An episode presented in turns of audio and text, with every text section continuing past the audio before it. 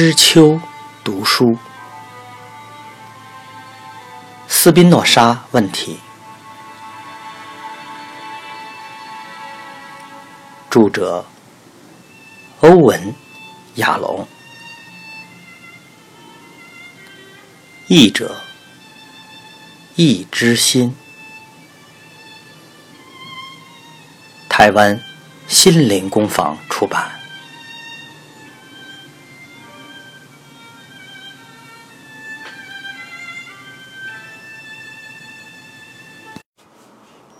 第五章，阿姆斯特丹，一六五六年。早安，Gabriel。班托听到弟弟梳洗准备参加安息日礼拜的声音，向他打个招呼。Gabriel 回答时只哼了一声，又回到他们的卧房，重重的坐在他们共用的四柱床上。这张几乎占满整个房间的床。可以唤起他们对往事的记忆。他们的父亲 Michael 把所有家产都留给了长子班托，可是班托的两位姊妹以他选择不要成为犹太社群的真正成员为理由，反对父亲的遗嘱。虽然犹太法庭的判决有利于班托，他却出乎每一个人意料之外，把所有的家产。转让给了弟弟和姊妹，只留下了一件东西：父母的四柱床。两位姊妹结婚之后，只剩下他和 Gabriel 住在斯宾诺莎家族租住数十年的美丽三层白色楼房里。他们的家面对豪特河道，靠近阿姆斯特丹犹太区最繁忙的十字路口，距离小小的贝斯雅阁。会堂及其相邻的教堂，只有一个街区。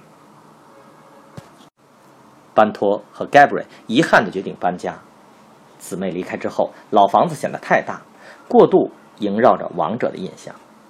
另一个原因是房租太贵了。荷兰与英国在一六五二年之间的战争，还有海盗劫掠从巴西开回来的船只，都对斯宾诺莎的进口生意造成灾害。迫使这对兄弟转租一间距离店面只有五分钟路程的小屋。班托久久看着弟弟，Gabriel 还小时，别人常常叫他小班托，因为他们拥有相同的长椭圆脸，相同的锐利猫头鹰眼睛，同样坚挺有力的鼻子。可是现在完全长大成人的 Gabriel 比哥哥重了四十磅。高五英寸，也远比他强壮。不过，他的眼睛似乎不再凝视远方。两兄弟并肩沉默地坐着。班托平常很珍惜沉默，他与 Gabri 共餐或在店铺一起工作时，即使不发一语，仍觉得自在。但今天的沉默具有压迫感，而且会引发阴暗的想法。班托想到姊妹 Rebecca，他以往一直兴致勃勃的讲话，现在的他却对他一言不发。每当他看到他，就会把目光转开。所有在这张床中的怀抱过世的亡者，也都是沉默的。母亲汉娜在十七年前过世，那时她才六岁。他的哥哥以撒。六年前，继母艾斯特，三年前，父亲和姐姐米莲，只有两年前。他的手足，喧闹、活泼，一起玩耍、吵架、做事，为母亲悲伤，逐渐爱上继母的这些同伴，现在只剩下瑞贝卡和 Gabri，也都很快的远离他。看着 Gabriel 肥胖而苍白的脸，班托打破了沉默。你又睡不好了，Gabriel。我觉得你翻来覆去呢。是的，又睡不好，班托。我怎么睡得着呢？现在什么都不对劲儿，该怎么办？该怎么办？我痛恨我们之间的问题。这里，今天早上，我穿上安息日的服装。这个星期，首度有太阳照耀，看得到一些蓝天。我应该觉得愉快，就像每个人一样，像四周的邻居一样。但由于我的哥哥，原谅我，班头。可是我如果不说的话，就要爆炸了。由于你，我的生活痛苦不堪。当我走进我的会堂，加入我的人群，向我的上帝祷告时，一点儿也不快乐。听你这么说，我很难过，Gabriel。我渴望你得到快乐。说是一回事，行为却是另一回事。什么行为？什么行为？Gabriel 呐喊着。这么久以来，我都这么认为，我一辈子都这么认为。我向来相信，你知道每一件事。如果是别人问这种问题，我会说：“你别开玩笑了。”但我知道你从来不开玩笑。你当然知道我说的是什么行为。班托叹了一口气：“唉，好。我们从排斥犹太习俗的行为开始，甚至排斥社区，然后是藐视安息日的行为，然后是对会堂厌烦。今年几乎没有捐献，这些就是我所说的行为。” gabrie 看着班托，班托保持着沉默。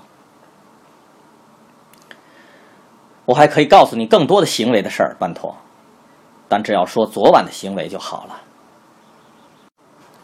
你拒绝到莎拉家共进安息日的晚餐。你知道我要和莎拉结婚，却不和我们一起过安息日，以联系这两个家族。你能想象我作何感受呢？我们的姐姐 Rebecca 作何感受？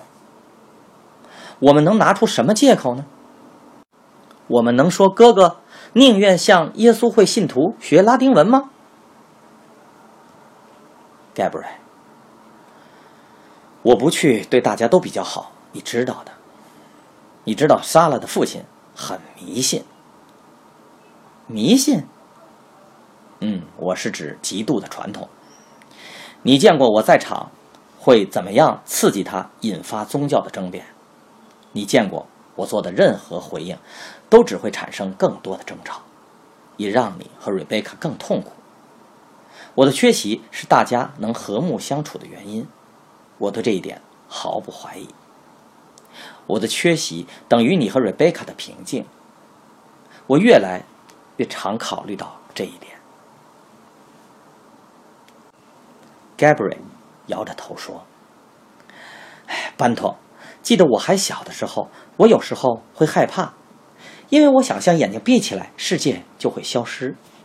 你纠正了我的想法，你向我保证现实和自然的永恒法则。但你现在犯了同样的错误。你想象班托斯维诺莎造成的不和，在他不在场目睹时就会消失。昨晚很痛苦。盖布瑞继续说。莎拉的父亲在一开始吃饭就提到你，他再次对你暴怒，因为你越过我们当地的犹太法庭，把诉讼交给荷兰民事法庭。他说不记得有别人曾经以这种方式侮辱拉比的法庭，这几乎可以让你被逐出教会。那是你想要的吗？流放？班托，我们的父亲已经过世，大哥也死了。你是家族的头儿，但你转向荷兰法庭是侮辱我们所有人。还有，你行动的时机，你至少可以等到婚礼之后吧 gabrie。我已经一再解释过，但你听不进去，请再听一次，好让你知道全部的事实。最重要的是。请试着了解我认真负起我对你和瑞贝卡的责任。想想看，我面临的困境。我们受祝福的父亲非常慷慨，但他犯了错，为可怜的寡妇哈利克斯的借据做保证人，向贪婪而放高利贷的杜阿泰罗德里奎兹保证还钱。她的丈夫佩德罗只是普通的朋友，既不是亲属，就我所知，也不是亲近的朋友。我们都不曾见过他或他。奇怪的是，我们的父亲为什么要做保证人？但你知道，父亲，他看到痛苦的人，就会毫不顾虑后果的伸出援手。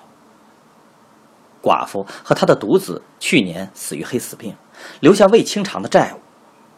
杜阿泰罗德里奎兹，那个假装虔诚、坐在会堂高位、已经拥有乔登布里街半数房产的犹太。企图把他的损失转嫁到我们身上，而向拉比法庭施压，要求贫困的斯宾诺莎家族为根本不认识的人还债。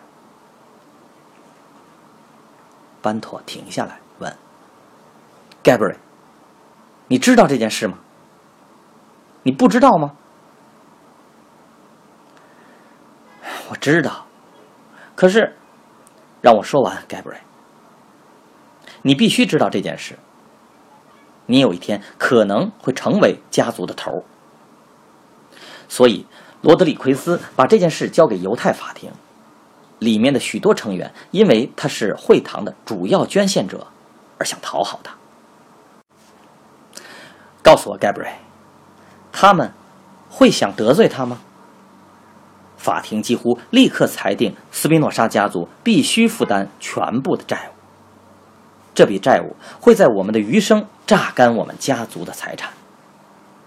他们还裁定，母亲留下的遗产必须给罗德里奎兹偿债。你知道这一切吗，Gabriel？弟弟不情愿的点头。斯宾诺莎继续说：“所以三个月前，我向比较合理的荷兰法律求助。”一方面，杜阿泰·罗德里奎兹的名字对他们没有影响力，而且荷兰法律明定，一家之长必须年满二十五岁，才有责任承担这种债务。由于我还未满二十五岁，或许可以挽救我们的家族。我们不需要接受父亲留下的债务，并可以接受母亲留给我们的钱。所谓我们，我是指你和瑞贝卡。我准备把我的一份。转让给你。我没有家庭，也不需要金钱。啊，还有一件事。他继续说：“关于时机的问题，由于我的二十五岁生日在你的婚礼之前，我不得不现在行动。现在告诉我，你能看见我确实负责的为这个家族行动了吗？你不重视自由吗？”如果我不采取行动，我们就会一辈子过着被奴役的生活。你想要那样吗？我宁可把这件事交到上帝手里。你没有权利挑战我们宗教社区的法律。至于奴役生活，我宁可被奴役，也不要被排斥。此外，杀了的父亲除了谈到诉讼，还提到别的事啊。你想知道他说了什么吗？我认为，你想告诉我，他称之为斯宾诺莎问题。他说这个问题可以回溯到多年前，回到你在成年礼预备课程中的傲慢无礼。他记得莫泰瑞拉比在所有学生中最喜欢你，认为你有可能是他的继任者。你那时却说圣经中。亚当和夏娃的故事是预言。他说：“拉比斥责你否定上帝所说的话时，你却回应：‘道拉经有问题，因为亚当如果是第一个人，那他的儿子该隐到底和谁结婚啊？’你说过这话吗，班托？你真的说道拉经有问题吗？”道拉经确实说亚当是第一个人，也确实说他的儿子该隐结婚了，我们当然有权利提出显而易见的问题。如果亚当是第一个人，怎么可能会有任何人可以和该隐结婚啊？这一点被称为亚当以前就有人类的问题，在圣经研究中已被人讨论了一千多年。所以，如果你问我它是不是预言，我必然回答是。故事显然只是隐喻。你这么说，是因为你不了解。你的智慧胜过上帝吗？你难道不知道有许多原因是我们不知道的？我们必须信赖拉比对经文的解释和阐述。盖布瑞，这个立场对拉比实在方便极了。历代以来，宗教专家一直想成为奥秘之事的独家诠释者，这对他们很有利呀。莎拉的父亲说：“质疑圣经和我们的宗教领导者，不止对犹太教徒是冒犯而危险的无理行为，对基督教社群也是如此。圣经对他们也是同样神圣的。”盖布瑞。你认为我们应该背弃逻辑，背弃我们询问的权利吗？我争辩的不是你个人对逻辑的权利和你怀疑拉比法律的权利，我也不质疑你怀疑圣经神圣性的权利。事实上，我甚至不质疑你激怒上帝的权利。那是你的事儿，也许是你的病。但你拒绝把你的观点留在自己心里，就伤害到了我和姐姐呀，Gabriel。那段与莫泰瑞拉比谈到亚当和夏娃的对话发生在十多年前了。之后，我就把自己的意见留在心里。但两年前，我发誓以神圣的方式过生活，包括再也不说谎。于是，如果有人问我的意见，我就会说真话。那就是我拒绝和杀了的父亲共餐的原因。可是最重要的，Gabriel，请记得，我们是不同的灵魂。别人不会把你误认为是我，他们不会要你为哥哥的过失负责。Gabriel 摇头走出了房间，低声抱怨：“哎，我哥哥说话。”像小孩一样。